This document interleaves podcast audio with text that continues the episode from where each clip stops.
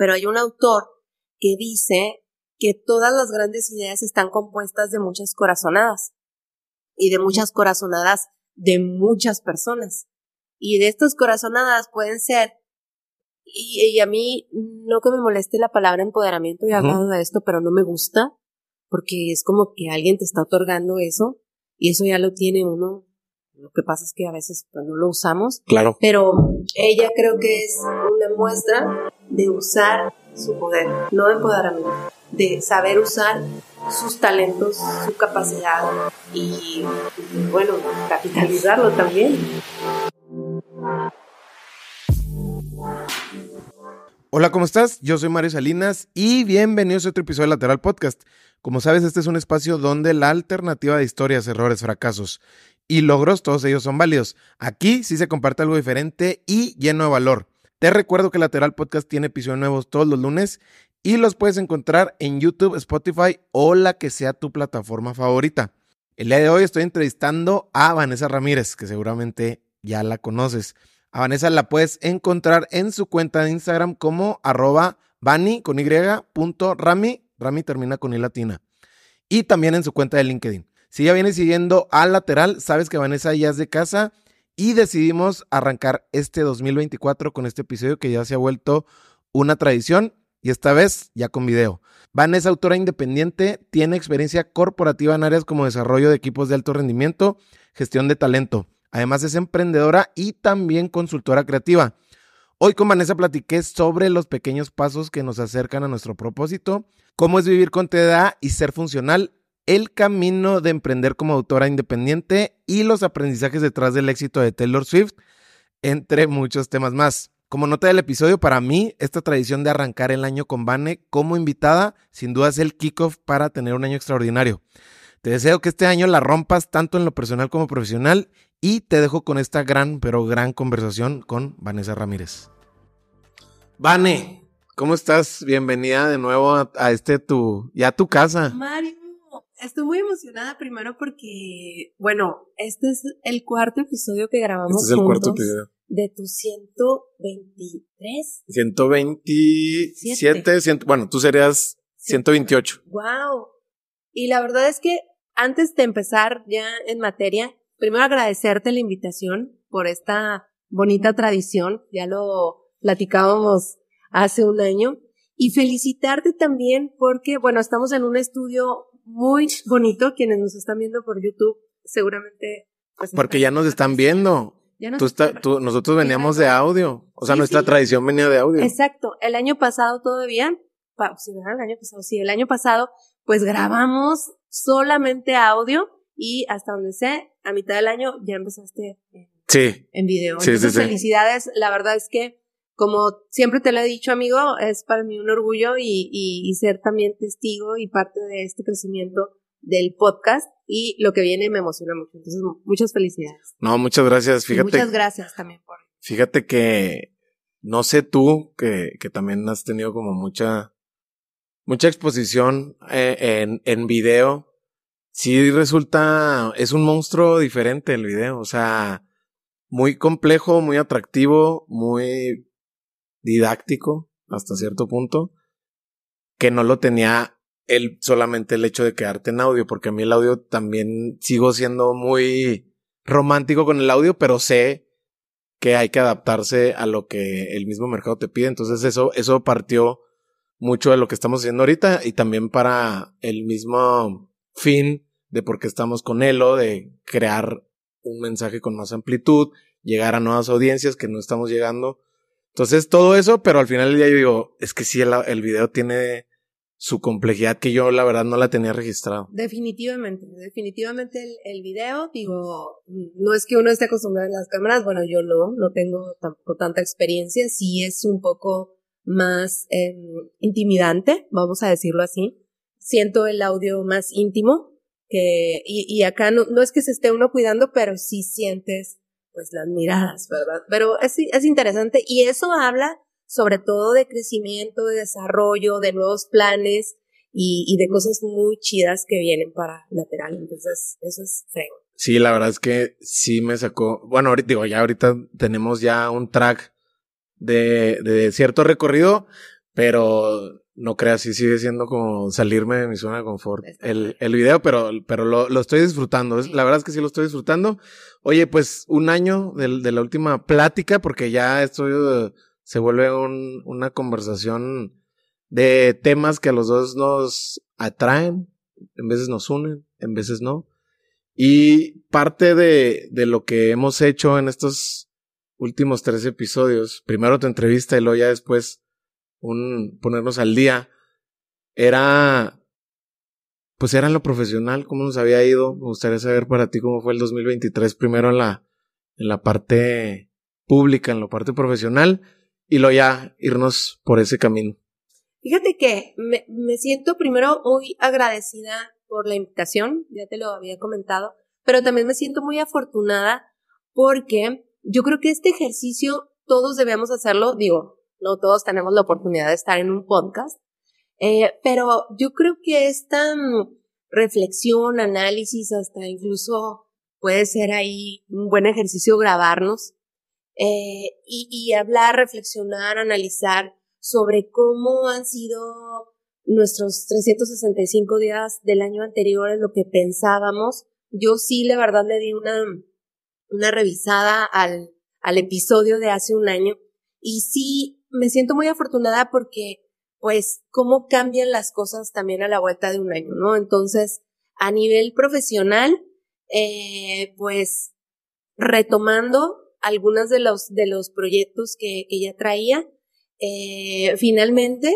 y en esa ocasión les platicaba que había terminado la novela, la novela ya se terminó de revisar, estaba en borrador, hace un año estaba en borrador. Entonces, cuando te das cuenta de los avances es cuando es cuando dices, wow, pues sí me puse a trabajar en algo, ¿no? O sea, sí avancé, sí empujé un proyecto, sí activé las palancas que, que, que me llevaron a, a, concretar dos o tres metas y esa es una eh, de ellas, ¿no? El libro finalmente se terminó, se revisó, eh, tuve ahí la fortuna de tener el acompañamiento de una editora, Marta Madrid, que fue quien revisó el primer borrador, ella hizo las correcciones técnicas, eh, junto con mi mamá también, mi mamá por otro lado, y pues a nivel profesional, eh, Marta, ella me ayudó muchísimo con, pues con todas estas áreas de oportunidad que yo tengo en este proceso de convertirme en escritora.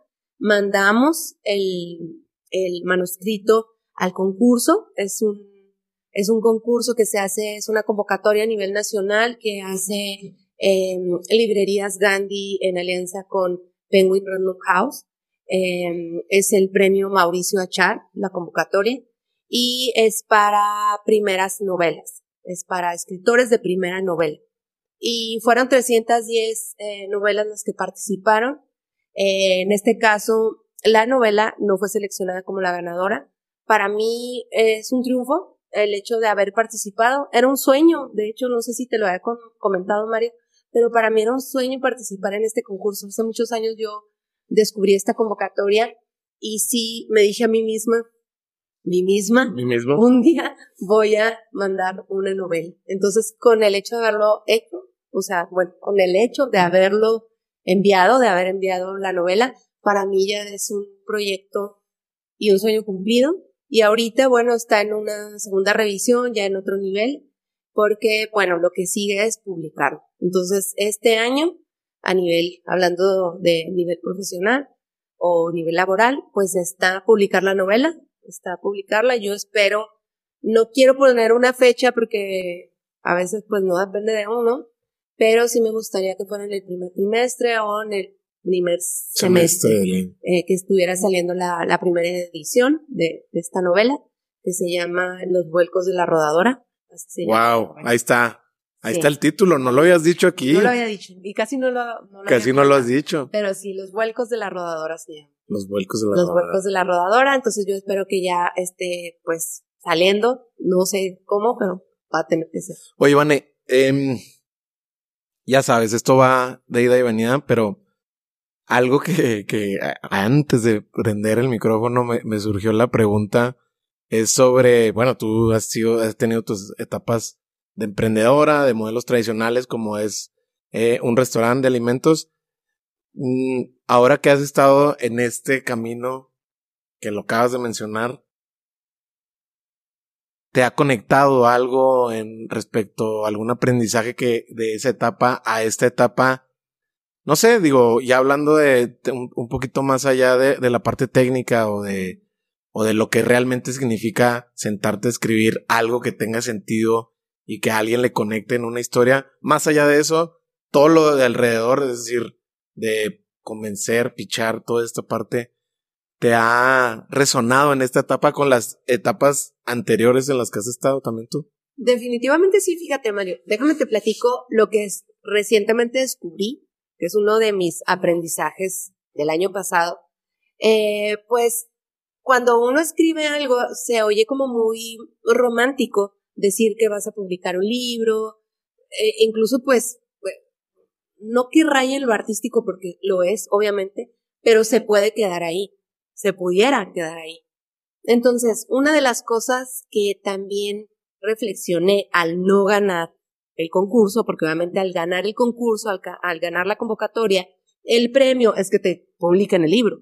Entonces, pues te, ahorran o te acortan el camino de ir a tocar puertas a ver quién te publica un libro.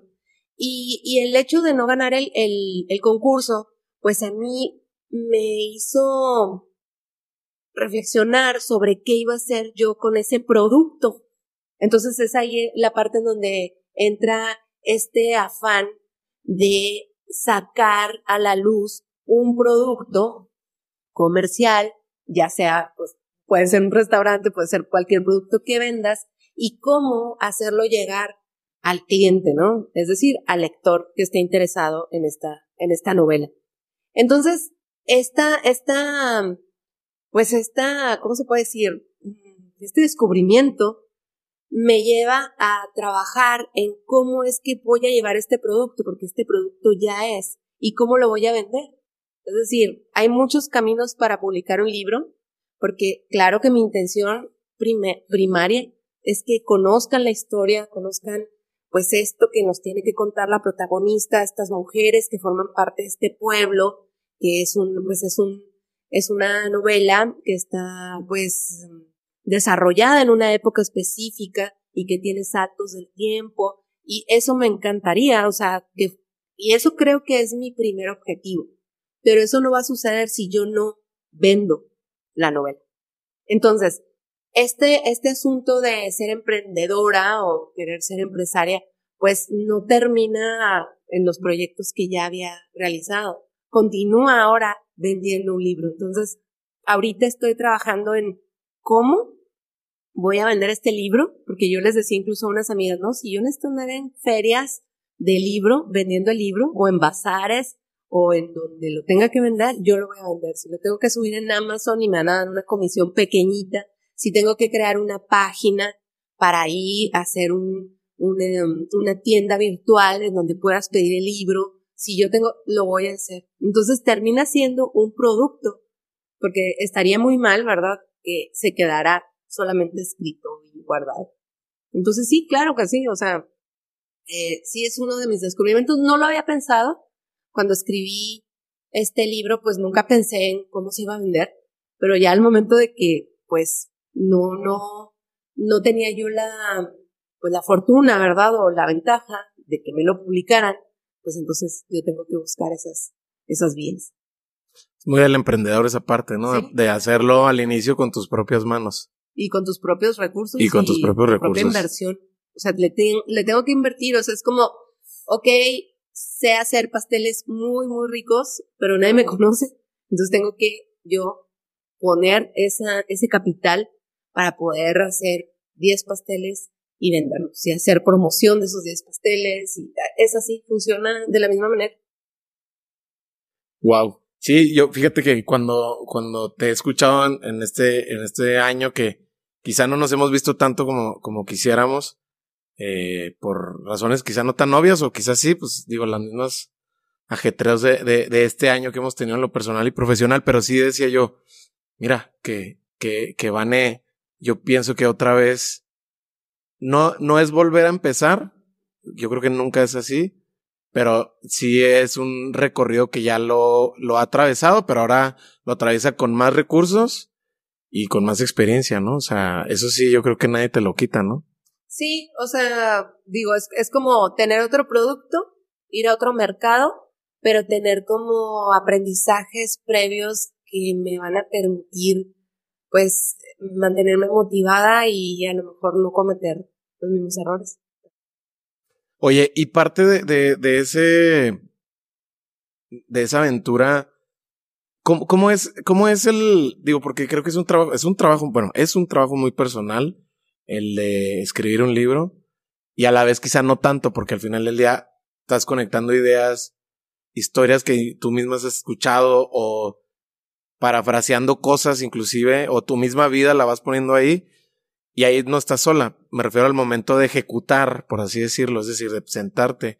Tienes tú como estos rituales que muchas veces eh, explican muchos autores de 1500 palabras, eh, 50 páginas, eh, algún rigor, por así decirlo, o es dejar que más o menos fluya día con día, o cómo es para ti, cómo ha sido para ti.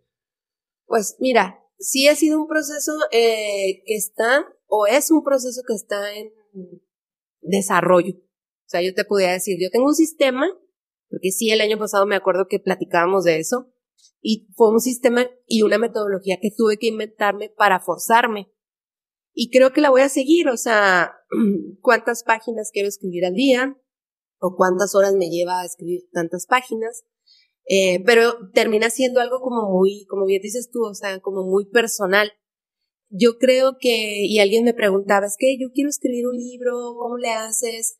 Y yo les decía, escríbelo, o sea, no, no, no, no trates de cuadrar tanto la parte técnica o la parte incluso de la metodología, porque en un principio no va a resultar así. Digo, los grandes autores posiblemente, y tú sabes la historia de Isabel Allende, que ella todos los 8 de enero, hoy es 8 de enero, o todos los 8 de enero, si no me equivoco, es 8 o 9 de enero, ella empieza a escribir una novela.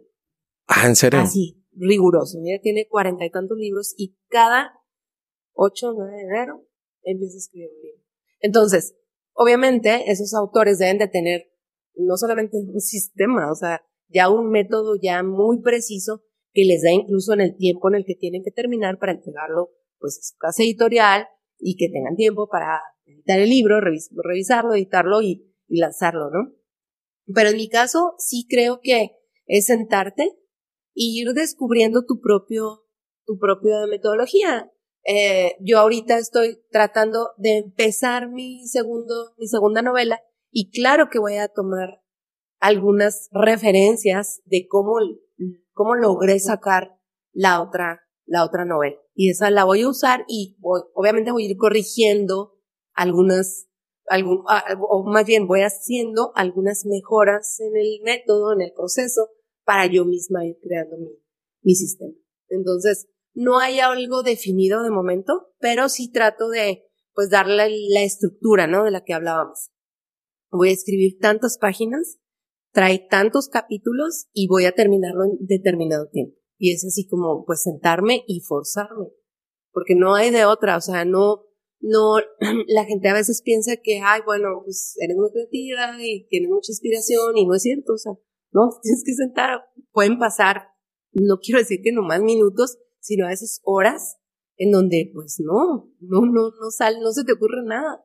Entonces, eh, sí es algo que, pues que no se puede cuadrar a un método así a nivel muy técnico. Yo estoy en el proceso. Sí, porque después, digo, a ti en algún momento te pasaba lo mismo, o, o, por ahí lo llegaste a ver, pero escuchas autores como un Guillermo Arriaga, y de repente dices, es que Guillermo pareciera que es muy orgánico, ¿no? O sea, él dice que sus historias, pues, no las escribe él, sino el mismo personaje las escribe y él solamente fluye y acompaña a la historia. Y en la parte técnica pareciera que es muy Mm, hasta místico, ¿no? Como la forma en la que escribe.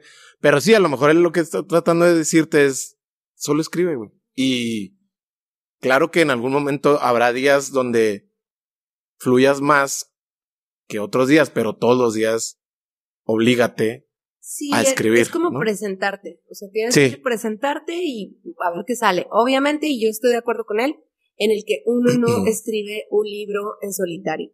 Eso definitivamente. Y cada quien podrá tener sus propias anécdotas acerca de los momentos en que uno siente que no estás tú escribiendo ese libro. O sea, yo también hacía el, el, comentario de que a veces yo leía cosas y yo decía, ah, pues cómo se me ocurrió esto, o sea, ni siquiera me acuerdo por qué salieron ciertas cosas. Y hay otras que sí tengo muy claro por qué las puse. Pero, pero la cuestión es ir, presentarte y hacerlo. Y el avance pues se va a ir dando porque obviamente estás trabajando en eso. Y el método pues bueno, irá saliendo poco a poco. Oye, Vane, el, la última conversación hace un año hablábamos mucho de las intenciones. Y tú explicabas algo muy, para mí muy revelador de cómo las intenciones se tienen que alinear al propósito. Y ahora en, este, en este 2024 que, que, que esta vez tiene 366 días, un día más, un bonus. ¿Tú cómo piensas acerca de los propósitos o de lo que le quieres intencionar a este 2024? Fíjate que, qué buena pregunta, Mario, y, va a ser un, buen tema que vamos a, a, a, poder rebotar tú y yo aquí, porque eh, desde hace algunos años mi hermana y yo tenemos eh, ahorita que hablabas de rituales, tenemos un ritual o una, ¿cómo se puede decir? Pues una dinámica de ponerle una palabra al año. ¿Una palabra? Sí. Okay. Y yo a veces no las escribo porque la tengo muy presente, pero sí sería bueno escribirla, ¿no? O sea, ¿cuál es tu palabra del año? Y al, y al cierre del año, pues, ¿qué, qué tanto coincidió esa palabra con, con, con, con tu intención, con, con tus acciones? Y para mí, y yo creo que, o quiero llevar el, el, tu pregunta a ese punto, para mí creo que este año es el año de acción para mí. O sea, han sido años en donde he tenido que hacer muchos ajustes, en donde he tenido que hacer mucha reflexión, en donde eh, empezando el año, el año pasado, pues hablábamos de, de esto de, de, de tanto del propósito como de las intenciones, como de esta lista de eliminar, que al final dijimos que era depurar, eh, y, ha sido como, como de sembrar para mí. Eh, el, año pasado yo creo que, no me acuerdo de la palabra desafortunadamente del año pasado, pero creo que fue sembrar. Y, creo que en este año para mí es accionar.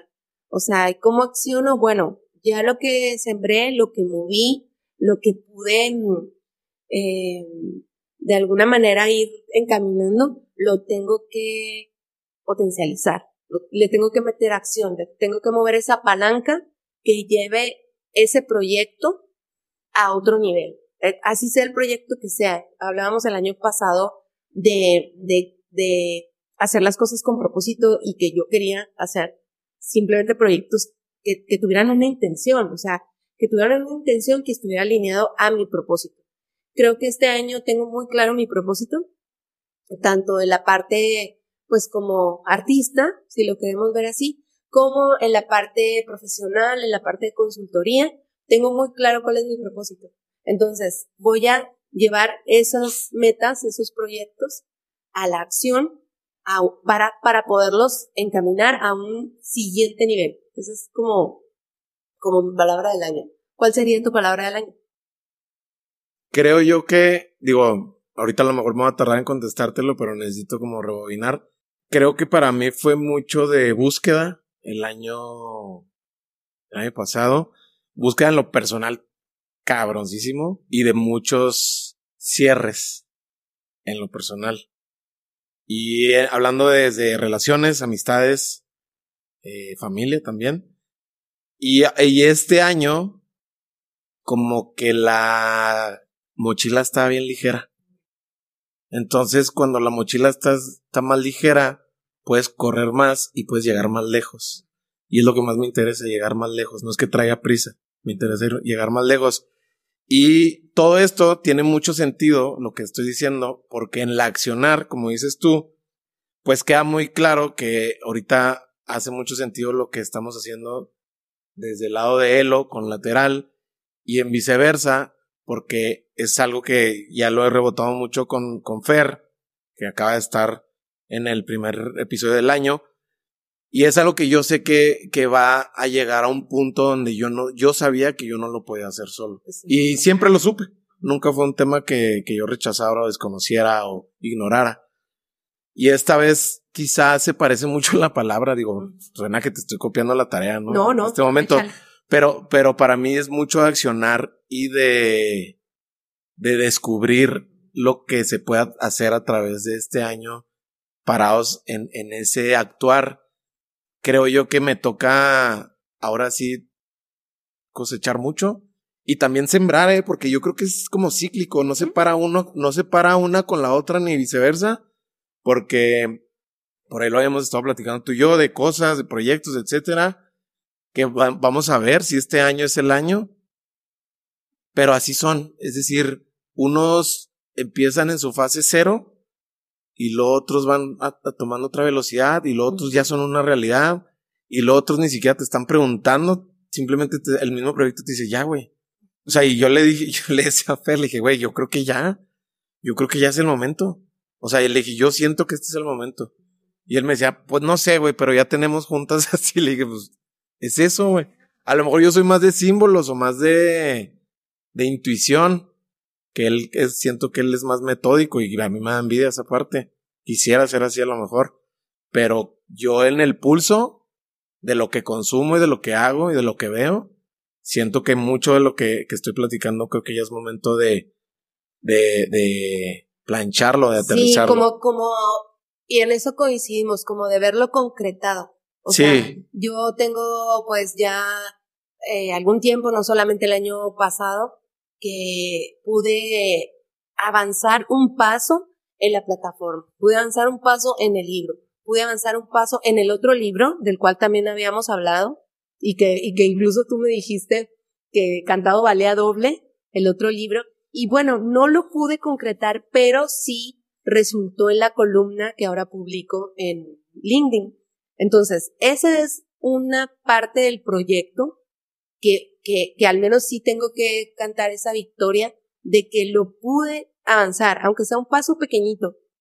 Yo, yo creo que, que estos últimos dos años, Mario, a mí me queda muy claro que, que es de, que, esto es un maratón, o sea, que es una carrera de, de larga distancia y que yo tengo que ser muy paciente, pero muy constante, o sea, sin prisa, pero sin pausa. Y, y esos pequeños pasos son los que me van a ir permitiendo subir pues otro escalón y otro escalón. Pero para eso yo tengo que meterle pues energía, eh, acción para poderlo ver materializado. Yo creo que para mí acción significa materializar. Es decir, si yo estaba escribiendo un libro, yo quiero ver el libro ahora. Si yo estaba eh, planeando un curso o, o estuve dando mentorías estos dos últimos años, yo quiero ahora ver un curso en línea. Quiero subir de nivel, o sea, subir el escalón en cualquiera de los proyectos que yo esté desarrollando. Por ahí traemos un proyecto en conjunto en el que yo quiero subir un escalón, aunque no sea el escalón, aunque no sea el último peldaño, sino ir escalón por escalón. Esa es para mí como, como la traducción de acción. Sí, fíjate que eso que mencionas sobre esto, esto es un maratón. Ay, es algo, es algo que quizá también tiene que ver con mucho con el tema de madurez, que tanto hemos fracasado. Porque, no sé, en mi mente, digo, también es como saber tenerte paciencia, pero yo pienso, yo pensaría que entre más pronto entiendes esa parte, te da una ventaja contra ti mismo, no contra los demás, contra ti mismo, que es increíble. Es decir, si en tus 20 donde estás haciendo de todo y experimentando y viendo y viajando y todo esto, y traes este frenesí que es muy de los 20 y está increíble, entiendes que, que no, que la vida no se acaba cuando cumples 30, como a mí me pasó. Eh, empiezas a ver otras cosas porque empiezas a, a cosechar muchas cosas que dices tú, no importa que no lo vea ahorita, no importa que no lo vea en este año que se acabe, pero sé que este curso, este taller, este viaje me va a ayudar para algo. Algo me va a hacer a mí que sé que lo voy a poder retomar y ponerlo en práctica para, ya ni siquiera hablando de trabajo, ¿no? En la, vida general. Creo que de repente me, me, me, me pesco, me cacho volviendo a mis 20 y digo, qué bueno que sí hice eso, entre esta conferencia o fui a este congreso, etcétera. Creo que es algo muy, muy bueno. No creo que lo entiendas así en tus 20 y los que sí lo entiendan, creo que sí es una gran ventaja. Yo no lo entendí así ahorita porque pienso hacia atrás, ¿no? Pero no lo entendía yo así. Sí, sí, acuérdate que como dice Steve Jobs, decía Steve Jobs, o sea, los puntos se unen de adelante para atrás. Entonces, todo es construir, o sea, todo lo que vas haciendo. Ahora, si estás consciente de a dónde quieres llegar, pues entonces todos esos pasos que vas a dar, pues van a sumar a tu propósito y eso sería lo más fregón, ¿no? O sea, pero a veces haces cosas que ni siquiera sabes que estás sumando a tu propósito. Qué bueno sería que desde que somos muy chavos estuviéramos haciendo cosas que van a sumar a nuestro propósito. Pero, pero bueno, la idea es ir haciendo cosas. Claro, ese, sería el principio. Ese sería el principio. Ya después, porque los propósitos también se modifican y cambian. Sí, claro. Y, también las intenciones. Pero yo creo que cuando ya tienes cierta conciencia o cierta madurez, como bien dices tú, de a dónde quieres llegar, pues entonces cada uno de los pasos que estás dando te van a llevar ahí. Sí, digo, y también después, digo, se vale corregir bien cañón, ¿eh? O sea, hay habido Sí, sí, sí, siempre vuelta no y siempre está la acotación de la carretera y, y, así como que pausar. Y los descansos. Y los descansos porque, digo, este, este, este mundo, al menos el mundo del internet, te obliga a querer ir corriendo todo el tiempo y no hay descansos ahí, en ese mundo digital. Pero sí los hay y son muy sanos. Digo, yo, yo que, que a lo mejor pareciera que, que me la paso así corriendo, creo que cada vez son, son, mis pasos con más eh, cuidado también para dónde van, porque también es una línea que me puede llevar y me puede distraer muchísimo y si no corrijo rápido, también me voy, me distraigo mucho, ¿no? Entonces sí, así lo, así lo veo yo, pero, pero sí, de acuerdo contigo. Oye, Vane, pues algo que, que lo habíamos platicado, pero esto sí era muy, muy en corto durante el año pasado fue que eh, pues para sorpresa al menos de mí, pero no de muchos, eh, me diagnosticaron con, con TDA y fue algo que, que te lo platicé a ti y luego se platicó mucho en el episodio de Diego Barrazas, el episodio número 100, Diego Barrazas de Mentes, uno de los podcasts que para mí han sido como mi inspiración y inspiración de muchos. Este, y él hablaba de cómo él descubrió que él tenía TDA y se me hacía muy, muy gracioso pero justo en lo gracioso dije, pues es que también por algo me está dando tanta risa, ¿no? O sea, creo que ahí hay algo. Y de a poquito, meses después, eh, o sea, de ir al doctor, no de ver reels ni TikToks, me, me diagnosticaron con TDA. Y la verdad es que es como, lo veo yo como algo muy positivo porque no sé tú cómo pienses eso, pero te conoces ya de una manera bien transparente y más que conocerte, que es el principio, el segundo para mí que no sé si sea el más importante, creo que sí, te aceptas. Entonces para mí ha sido un highlight, yo creo que de los más potentes de, todo un año, fíjate. Fíjate que, que y, la palabra neurodivergente la repetí muchísimo en el episodio pasado porque para mí también el año 2022 fue un año que me reveló e-, esa, pues esa condición, eh, por, ya en mi desesperación también de, de quererme enfocar, que no podía concentrarme, yo asumía que era pues todas las cosas y los cambios que había tenido, los cierres de ciclo que había tenido, eh, posterior a la pandemia, eh, muchas cuestiones que, que también tenían que ver con, con desequilibrios hasta hormonales, pero yo ya quería una solución. Entonces, terminé también enterándome ya para, pues yo creo que era el último cuatrimestre del, del 2022 que, pues que, que, que tenía yo esta condición, fui incluso con, con la psicóloga, le dije, si es necesario que me mandes con el psiquiatra para que me dé una pastilla, mándame. Y ella me dijo, no, espérate, es que eh, las teorías o las eh, terapias cognitivo-conductual, o sea, pueden ayudar. Sí, totalmente. Y, y me sirvió mucho ese ciclo con ella porque entendí, no que yo lo podía controlar, porque pues no, pero sí podía gestionarlo. Me gusta más la palabra, la palabra gestión. Y también, eh, por ahí cuando platico de esta condición, hay gente que, que dice, ay, no, tú no tienes eso. Y yo, sí, sí lo tengo. o sea, estoy tan segura que lo tengo que siempre lo tuve. Pero hubo muchos factores en mi vida, sobre todo en mi vida profesional, que me permitieron gestionar eh, y darle estructura, pues, a mi agenda, a mi, a mi enfoque, a mi esta, eh, sentido procrastinador, que es, que, es una, pues una característica, ¿verdad? De, de esta condición también, no todos, porque todos los TDA son diferentes, eso es lo que también he aprendido. Y, y, y también es algo que, que como tú mencionas ahora, yo agradezco porque yo no sería tan creativa, yo sí me considero bastante creativa, si no, no haría lo que hago, creo. Entonces no me puedo ir contra, contra esa contra esa bendición, esa fortuna que es tener el, eh, una mente divergente, ¿no? Una, una, un proceso distinto de cómo se procesan las ideas en otras personas, ¿no? Yo, yo sí, obviamente, eh, pues hay cualidades que yo admiro en mucha gente que me gustaría tener, ¿no? Este enfoque, esta capacidad de concentración, eh, que, que yo tengo que buscarlo eh, con mucha con, con, con mucha intención y con mucha estructura, con agenda, con rutinas, con, con cuestiones en las que he descubierto que soy más funcional. Entonces, no, pues bienvenido, bienvenido, bienvenido a, la comunidad.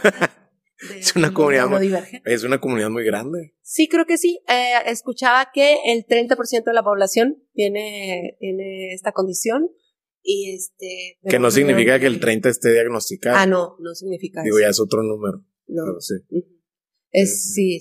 Y, a lo mejor también creo que, que, que lo que pasa es que hay como cierta tendencia, creo que de mi generación y un poco las generaciones que vinieron detrás de mi generación, de que se, mm, no quiero decir que se malinformó, sino que hubo una tendencia de, de, de no, es que no, no sé si está correcto lo que voy a decir. A lo mejor luego me voy a buscar un conflicto con algún médico especialista en esto, pero de satanizar un poco este asunto de diagnosticarles a los niños desde muy pequeños que eran hiperactivos o tenían trastorno de este hiperactividad o de déficit de atención e hiperactividad, porque son dos, cosas, diferentes. diferentes. Incluso la hiperactividad puede ser mental o puede ser física. Entonces, hay muchas variantes, pero creo que como, como que hubo una época eh, o un tiempo en el que cuando empezaron a diagnosticarse desde niños, pues entonces era eh, medicarlos con, con ciertas sustancias que al final pues alteraban más su sistema nervioso, ¿no? Entonces hay un montón de cosas que, que, que a lo mejor nosotros fuimos creciendo con esta condición, un poco gestionada por, por la escuela, por la educación por la casa, pero al final resulta, tarde o temprano resulta, y creo que es difícil manejarlo en la etapa adulta porque lo asumes como muchas cosas, como ansiedad, como depresión, como eh, falta de motivación, como falta de vitaminas, como cuestiones hormonales, como eh, incluso eh, a veces se asume que la persona es floja o es perezosa o es desconcentrada o es distraída. Y entonces hay, hay muchas como vertientes que, que, que, bueno, están o no estudiadas y que terminan pues afectando a, a los que tienen esta, pues, esta condición. Sí, claro, se confunde con mucho, pero digo, y ya nada más agregando a lo que mencionas o este contexto de cómo ha sido, lo único que, que de mi parte, y creo que puedes estar de acuerdo conmigo, es si creen que pudieran tener, acérquense con un especialista y listo. No se vayan a meter al internet porque el internet te va a decir lo que el internet quiera. Sí, pero fíjate que para creer si tienes o no, si tienes que tener esta Sí, sí, sí. Algo sucede, contigo. Sí, observarte, ¿no? Ajá. Es que no.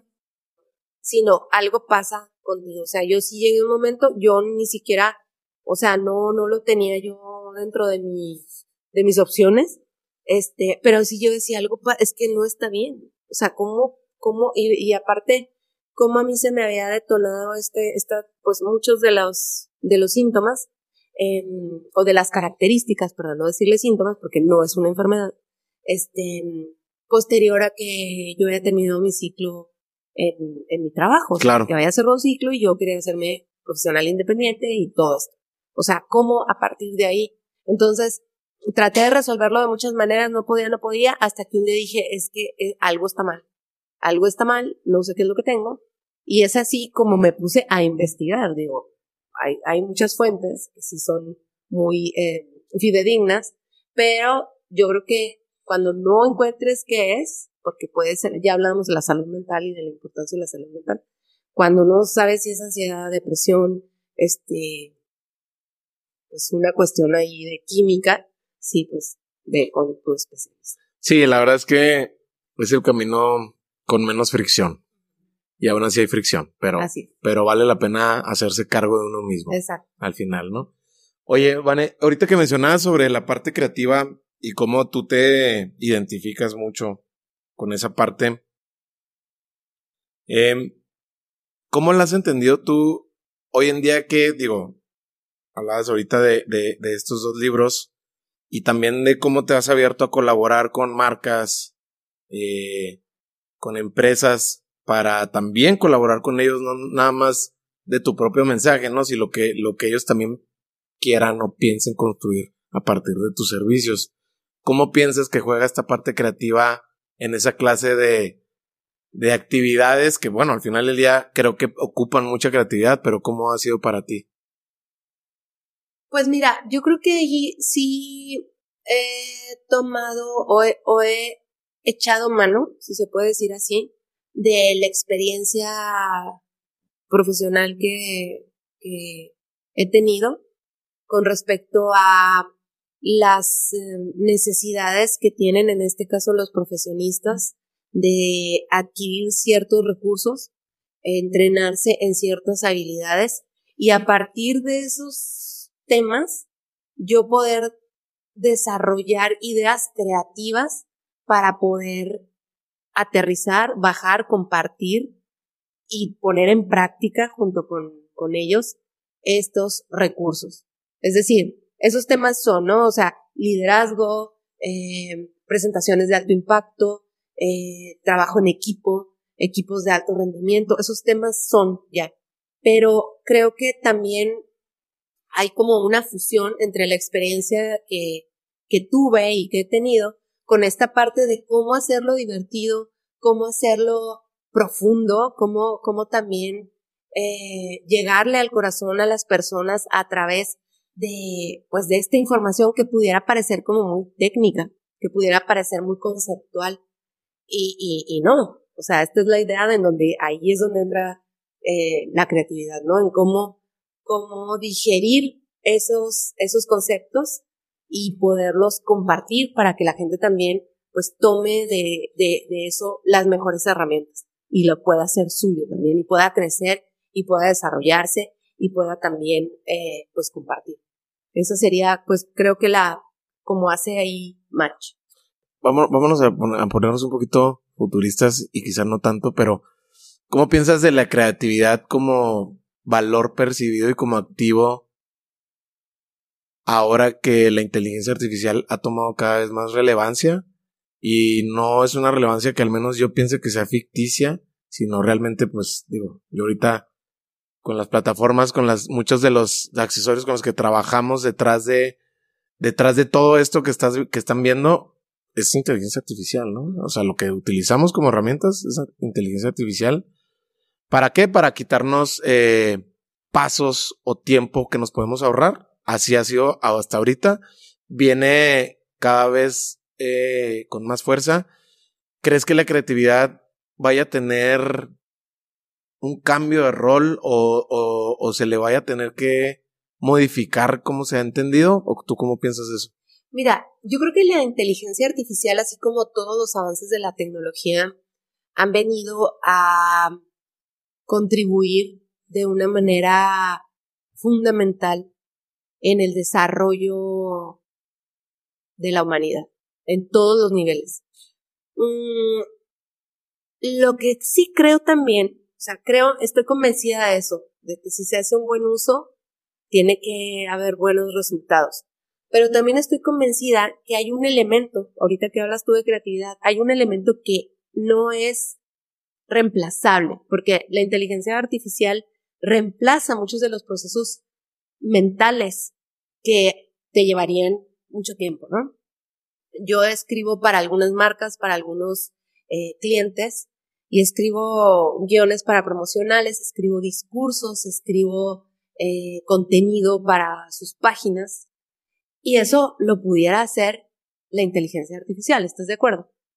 Pero lo que no va a reemplazar, hay, hay un elemento en la creatividad que no será reemplazado por la inteligencia artificial, que es la emocionalidad, si es que existe la palabra como tal, o el aspecto emocional. El aspecto emocional y más los expertos en marketing no me van a dejar mentir, que es esta parte que conecta a la gente a través de las emociones, de los sentimientos. Y tú sí puedes sacar un guion y tú sí puedes sacar una, eh, una escaleta de, de un promo, no sé, eh, o un discurso pero nunca va a tener el elemento emotivo. Es decir, la inteligencia artificial nunca va a sustituir a la inteligencia emocional, si lo queremos ver así, ¿no? O sea, en esta parte en donde la gente se conecta, en estas conversaciones, en donde yo sé lo que tú eres o lo que tú necesitas o lo que quieres transmitir y tú me lo compartes y yo lo escribo y trato de decir esto es lo que Mario quiere hacer con su, con su proyecto de podcast. ¿Por qué, ¿Por qué Mario está haciendo esto? O sea, ¿por qué, cuál, es tu propósito profundo que te causa la emoción de cada semana estar buscando a alguien para compartir información, para, para tener una conversación profunda sobre algún tema? Eso no creo que la inteligencia artificial lo pueda sustituir algún día, porque eso es inherente solamente a los, a los seres humanos. Y mientras tengamos este sentido de humanidad, no creo que la inteligencia artificial lo, lo pueda sustituir. Y eso tiene que ver mucho con la parte creativa. O sea, la creatividad tiene ese elemento. Una buena campaña creativa, vamos a decir, no sé, no vamos a decir marcas, pero hay muchísimas marcas que son marcas, eh, eh, ¿cómo le dicen? Lobs Mark, si no me equivoco. Estas marcas no sacan pues un, texto en inteligencia artificial.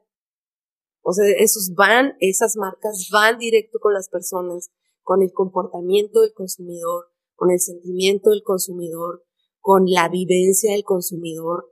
Estas, eh, no sé, eh, la marca favorita de la Navidad no no creo que un día vayan a sacarlo por inteligencia artificial. La data sí, la data sí, pero la parte en donde la gente se conecta a nivel emocional, no, esa, esa sigue siendo dueña los seres humanos. Sí, digo, creo que en el punto más puro de lo que es la creatividad, no, no sé si nos alcance a ver a nosotros, que la inteligencia artificial llegue. Más, sin embargo, yo creo que en algún momento va a llegar. No sé, no sé cuándo. Creo que sí le falta mucho tiempo, pero sí creo que, que, que quizá no nos toque a nosotros verlo. Al menos de la manera en como yo lo entiendo. Digo, no, no veo que, que, que una inteligencia artificial te haga un 50 minutos de material para un estando pero, ¿no? Por ejemplo, o sea, no, no vería cómo conecta el chiste con el remate, o sea, no, no, se me haría imposible, pero esto sigue avanzando, ¿verdad? O sea, lo que digamos ahorita en enero del 2024, quizá para un año hacia adelante ya sea otra cosa, porque eso sí, exponencialmente sí sigue creciendo. Sí, sí, y mientras creo que funciona y contribuye, mientras eh, la usemos a favor de la creatividad, de la humanidad y del sentido también de, pues de, de colaboración. Claro. O sea, mientras sea así, sí. Mm, siempre hay maneras de hacerlo de la forma contraria, pero, pero creo que mientras se mantenga positivo la perspectiva, mientras se mantenga positiva la perspectiva, creo que hay muchas cosas que van a ser muy interesantes de ver. Sí, digo, eso, eso sí está pasando, estoy de acuerdo contigo. Oye, y en, y en ese sentido, hablando sobre la creatividad, ¿tienes tú como recursos a los que accedes de manera consciente para seguir fomentando la, tu creatividad? Es decir, autores, contenidos, eh, ejercicios prácticos en los que tú digas, bueno, creo que cuando hago esto se me estimula, fluyo, me suelto. Pues yo creo que alguna vez escribí un poco sobre la inspiración y, y yo sí soy de las que piensa que la inspiración está en todas partes, incluso en las cosas más sencillas. El año pasado, em, pues, me di a la tarea de caminar, eh, de hacer caminatas eh, matutinas por aquello de que no podía ir al gimnasio porque me operaron, ¿verdad? Ese fue otro aprendizaje. y tuve que, pues, que tomar este recurso y caminar, caminar una hora, una hora y media, que son como unos siete, ocho kilómetros, tal vez un poquito más. Eh, es, es muy, no solamente es inspirador, sino te permite estar creando, imaginando, buscando incluso, o, no, no tanto buscando, sino encontrando en las cosas más sencillas, pues estos, e, estos eurecas, estas ideas que, que en otro momento no, no fluirían igual. Eh, creo que que hacer caminatas. O sea, sí me queda claro que es un, un buen, un buen ejercicio creativo. Eh, y sí estoy convencida de que la creatividad, la creatividad está en todas partes. En los libros, a mí leer me, me inspira muchísimo. Escuchar gente eh, que, que sé que tiene siempre algo interesante que decir, o sea, algún podcast. Eh, siempre aprendo algo, me dan buenas ideas. Mm, alguna vez, y no traigo aquí el nombre, pero hay un autor que dice que todas las grandes ideas están compuestas de muchas corazonadas y de muchas corazonadas de muchas personas. Y de estas corazonadas pueden ser no solamente contemporáneas, es decir, pueden venir de épocas, de, de otras épocas. Entonces, cuando tú tienes una, una una gran idea está compuesta de muchas pequeñas ideas de muchas personas distintas y de muchos formatos o medios en donde recogiste estas ideas. No hay una idea que surja sola. O sea, cuando yo, por ejemplo, ahorita estoy pensando en la plataforma, la plataforma no la creé yo sola, o sea, la creé leyendo a varios autores, siguiendo cuentas de Instagram eh, que, que de, de, personas que me parecían interesantes y que diciendo algo a mí me generaban esta corazonada y que entre las corazonadas que fui recogiendo en este periodo de tiempo en el que construí ese proyecto, pues finalmente sale esto, ¿no? Incluso lo bonito de todo esto es que es un proceso infinito porque tú puedes, ya hablábamos de iterar, o pivotear, tú puedes ir modificando conforme vas alimentando pues esta máquina, ¿no? Esta máquina creativa y puedes ir modificando. Tú mismo lo ves en, pues en tu podcast. La idea de, la idea primaria, vamos a decirlo así, no tiene nada que ver o mucho que ver con lo que estás haciendo ahorita. Claro. O sea, esto se ha ido alimentando de los 127 entrenamientos que has tenido entrevistando gente o no? ¿O cómo funciona para ti? ¿Cómo funciona para mí? ¿Cómo funciona para mí? Mira, digo, te iba a compartir y a lo mejor ahí va a salir la, la respuesta que, de la pregunta que me haces. Uno de los momentos eurecas eh, que he tenido fue justo, justo ese ejercicio de caminar. Yo lo hago mucho también por el tema de depurar la mente. Y qué pasa? Que como consecuencia que la mente está ligera, creativamente empieza como que a trabajar, ¿no? Sin querer queriendo. O sea, para mí ha sido como muchas veces hasta sin intencionarlo tanto. Pero justo el año pasado, cuando yo decía, bueno, ¿qué, qué, qué, ¿cuál es el otro escalón que le sigue al lateral? Ya íbamos en video, pero no pasaba lo que yo quería. ¿Qué era lo que yo quería? Era construir ya una, una marca que tuviera un mensaje con más exposición y más amplitud, pero sobre todo tener un equipo de trabajo de por medio porque yo sabía que yo necesitaba un equipo de trabajo. Entonces, cuando empiezo, fue un día totalmente random, cotidiano, salgo a caminar y en eso digo, no me importa, le voy a llamar. Eran casi las nueve de la noche, digo, no era tan tarde, y le marco a Fer. Y así como me contestaba Fer la llamada, él estaba con su familia, los, se le escuchaban eh, sus hijos, y le digo, güey, mira, estoy pensando esto, esto ya lo vi, ya lo vi yo de cerca cuando estuve con Diego en Monterrey, con el Festival Mexicano del Podcast. Más o menos esto es lo que yo entiendo, más o, menos esto es lo que yo veo que viene. Le dije, pero no te preocupes, de esto sí estoy seguro. ¿De? De que va a funcionar. Esto es lo que estoy seguro, va a funcionar. ¿Cómo? No sé, pero va a funcionar. Y ya empezamos, fue una plática medianamente breve, pero fue gracias a este, este ejercicio que mencionas de, de la, de la, de la caminata, porque al final del día estás concentrado en pocas cosas. Digo, no, no sé si te, te pasa, o sea, yo sí estoy pensando otras cosas mientras camino, pero ya no son tantas. O sea, es una, dos, tres, y si mucho.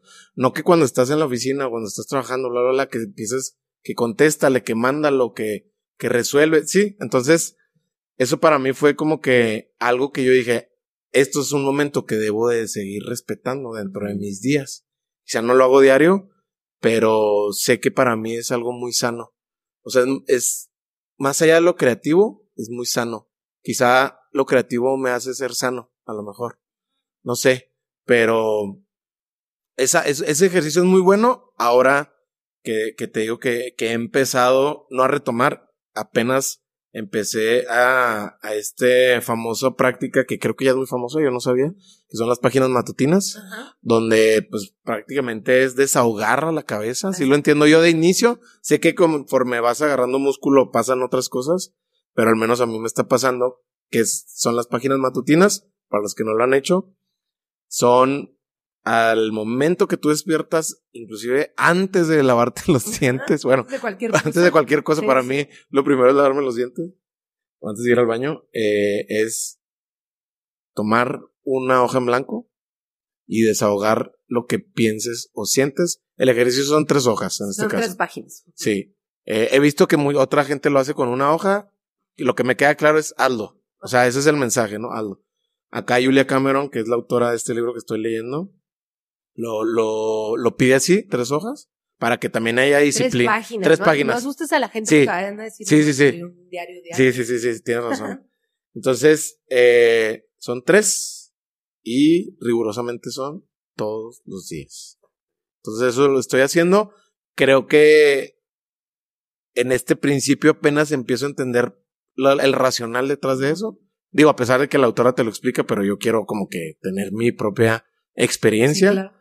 Y creo que esas son dos cosas que pudiera decirse. Digo, también el, el, el, el, consumo de contenidos también. Solamente que muchas veces como que no lo hago tan intencionado. Este, sí, no lo hago tan intencionado. Hace poco vi una película de, ¿cómo se llama este cuate? Daniel Jiménez Cacho. Ajá. Actorazo, digo. Uh -huh. No, no está de más decirlo. Y vi una película que se llama La Familia. Ajá. Y me gustó mucho, a pesar de que no es, no es como que tenga una gran trama, pero me gusta mucho porque el, el director lo, lo, deja hacer mucho a Daniel, que uh -huh. yo creo que así él es ahorita en su vida. eh, es como una persona que ya entendió que su última etapa de su vida la quiere vivir a como él siempre la quiso vivir y ya no le importa lo que digan sus hijos. Digo, no es como que yo tenga hijos ni que, ni que tenga 70 años, pero se me hace muy rico, o sea, como esta rendirte entre tus, ante tus propios demonios y decir, vivan conmigo, explicándolo de una manera moderada, es decir, él dice, pues sí, güey, yo soy así, pero porque tuve que ser así para sacar a mi familia adelante. Y él dice, muchas veces ustedes no van a entender hasta que se vuelvan papás. Él dice así, ustedes no van a entender los sacrificios que tiene que hacer uno por sus hijos hasta que te vuelvan. Pero lo hace de una manera con muchas agallas, por no decir otra palabra. No sé, me gustó mucho la manera en cómo comunica el actor. La verdad es que sí, sí se nota que me gusta mucho ese actor, sí, sí me gusta mucho. O sea, se me hace un actor que, que, que, ha lucido mucho. te inspiran. Sí, me inspira mucho porque me gustó mucho cómo se comunica, su, su timbre de voz, su, su seguridad por lo que está diciendo, a pesar de que él sabe que políticamente es totalmente incorrecto y sus hijas lo están odiando en ese momento. Mínimo está siendo honesto con él. Ahí está el punto. Sí. Está siendo honesto con él. Y, digo, y, en el cine y en, en, todas las historias hay, hay muchísima inspiración. Eh, y, y, lo quiero repetir, en todas partes está la inspiración, o sea, la creatividad. De, de cual, cualquier cosa puede ser un detonante y esto puede causar un poco de, de, risa para quien nos escuche. Pero em, tuve la oportunidad de ver el concierto de Taylor Swift en el cine, no fui. Ah, en el cine, en este Eras Tour, ajá. Y una de las cosas por las que salí maravillada, no, no que me declaré una Swifty, pero... No, ah, no eres una Swifty. Pues, Nomás para aclarar. Digo, no pasa nada, no, pasa nada. Sí puedo hacerlo, pero, pero el punto es que no era. El, el asunto aquí es que verla es inspirador. O sea, me, me generó no nada más inspiración, sino también muchos puntos eh, de, detonantes de la creatividad. O sea, cómo puedes generar todo lo que ella ha generado. Eso, eso da mucha pues sí, muchos detonantes creativos para tus proyectos, para, para tus empresas, para tus relaciones, todo lo que quieras. Ah, eh, la, la, la creatividad tiene eso y esa es la virtud de la creatividad, que te funciona para cualquier aspecto de tu vida. O sea, para cualquier cosa. Entonces, como te funciona para cualquier aspecto de tu vida, entonces si la sabes detectar o, si cualquier eh, situación de la vida es un punto detonante de inspiración y de creatividad y de imaginación, pues entonces vas de gane, pienso yo, ¿verdad? Pero ver, ver este, su concierto, pues sí, a mí me detonó muchos puntos creativos, inspiración también, y admiración, obviamente, si termina uno siendo.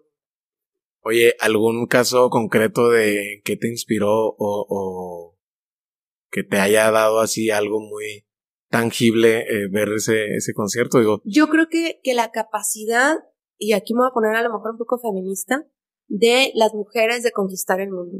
Mm. Eso es una de, las cosas que, que al ver su concierto y al ver la energía que genera en, en millones de personas, ya no hablemos de millones de dólares que, puede generar, eh, para mí es esta, esta prueba de que hombre o mujer quien, se enfoque en su potencial, quien cree en su talento, quien defienda sus ideas, quien trabaje y lo haga de verdad desde lo más profundo del corazón, siempre le vive. Eso es, para mí, así, algo en concreto, eso es. Fíjate que agregando algo que sí yo estoy muy alejado, o sea, digo, o sea, claro que he escuchado Taylor Swift, imposible, ¿no? Y si bien no me declaro eh, fan, entiendo que es, entiendo por qué es, lo que es Taylor. Pero algo que le, que le, que desde muy lejos le veo y digo, wow, es que ella se volvió dueña de su propia narrativa. Desde, no, y no, a lo mejor no este, este no es el inicio de donde ella se volvió dueña de su propia narrativa, pero lo que hizo, eh, el ejercicio de cuando la disquera se vuelve, La, bueno, más para terminar, la disquera se vuelve dueña de su, arte de su música y ella que dice, fuck it, vamos a hacer unos remixes y esto lo dejamos para, ahora sí, para la marca Taylor Swift. Eso es algo que para mí me voló la cabeza porque digo, ya es un caso como de negocios inclusive, Pero ¿no? O ¿Estás sea, de acuerdo que la creatividad se aplica? ajá, la creatividad ahí fue exponencial. Y yo, cerca. y yo digo, wow, o sea, siento que ese, ese, esa determinación y ese coraje por lo que hizo es algo muy, o sea, es lo que dijiste ahorita, o sea, cuando las mujeres se apoderan, porque realmente eso, eso le pasó a muchas mujeres y hombres y no hicieron lo que ella hizo. Sí, o sea. Y sí lo puede, o sea, tenían, estaban en esa cúpula, en esos 10 que pueden hacerlo Ajá. y no, lo hicieron. Sí, o- yo, yo creo que, que el caso de, de Taylor es una demostración de, de poder, o sea, de, de, de y, y a mí no que me moleste la palabra empoderamiento, he hablado de esto, pero no me gusta, porque es como que alguien te está otorgando eso, y eso ya lo tiene uno, lo que pasa es que a veces pues, no lo usamos, Claro. pero ella creo que es una muestra de usar su poder, no de empoderamiento, de saber usar sus talentos, su capacidad y, y, pues bueno, capitalizarlo también. Claro, claro, no, digo, sí, digo, la verdad es que por muchas, por ejemplo, Mauricio Cabrera Maca, que invitado también aquí al podcast, él lo explica desde el fenómeno mediático, ¿no? Y, y la verdad también, igual muy increíble, pero la parte de la persona, de cómo utilizó su misma plataforma para no echarse a la maca y aventarse un pleito legal, que tú veas a ver cuántos años le iba a quitar de tiempo y energía, que hizo, fuck it. Mi arte, o sea, mi arte no, no me puede robar mi creatividad. Exacto.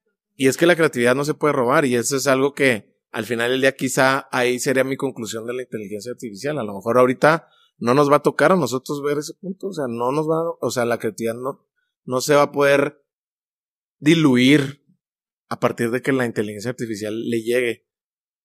Pero- Pero fíjate cómo tiene que ver con lo que estábamos hablando, ¿no? O sea, ¿por qué, ¿por qué no va a pasar eso? O bueno, a lo mejor no nos toca verlo nosotros, porque tiene que ver con la emocionalidad Exacto. individual. Sí, sí, sí. O sea, De acuerdo. entonces, pues ahí, ¿cómo le haces? Sí, sí, Está sí. blindado hasta este momento. Hasta ¿verdad? este momento. Sí, que no, que ojalá y no envejezca muy mal este, este clip, porque si no, pues bueno, ni, ni hablar, hablamos de lo que conocemos, digo, es, tampoco no, no somos los, los expertos, pero, pero sí, Vane, digo, yo te, te lo platico, sí, la verdad es que para mí fue así como que esa llamada que tuve con Fer fue el principio de todo esto. Quizá no sé, no sé si era el principio, pero era la continuación. Y, y sí, pues para los que nos vean, nos escuchen, seguramente hay gente que, que lo encuentra como tú en la escritura, eh, en, sus, sus páginas matutinas, en su diario, eh, en la poesía. Creo que la gente, yo conozco gente que se, se inspira mucho en la, en la poesía, lo cual se me hace increíble. Pero al final del día, y no es que quiera concluir con esto, pero creo que ya lo hemos dicho en algunos episodios, todos somos creativos. Definitivo. Y creo que más allá de que si quieres hacer algo con esa creatividad y si quieres capitalizarlo y monetizarlo, más allá de eso, creo que la creatividad, como lo dijo Daniel Granata, es la herramienta que te coloriza tu vida. Es algo que, que nunca se me va a olvidar, que me lo dijo Daniel y que dijo, te hace "Wow". diferente a los demás. Ajá, Y exacto. a la vez te une a los Te demás. une a los demás. Entonces, Es, es, es una, la verdad es que es una de, de, de esos atributos generosos que, que todos tenemos, pero que no todos usamos.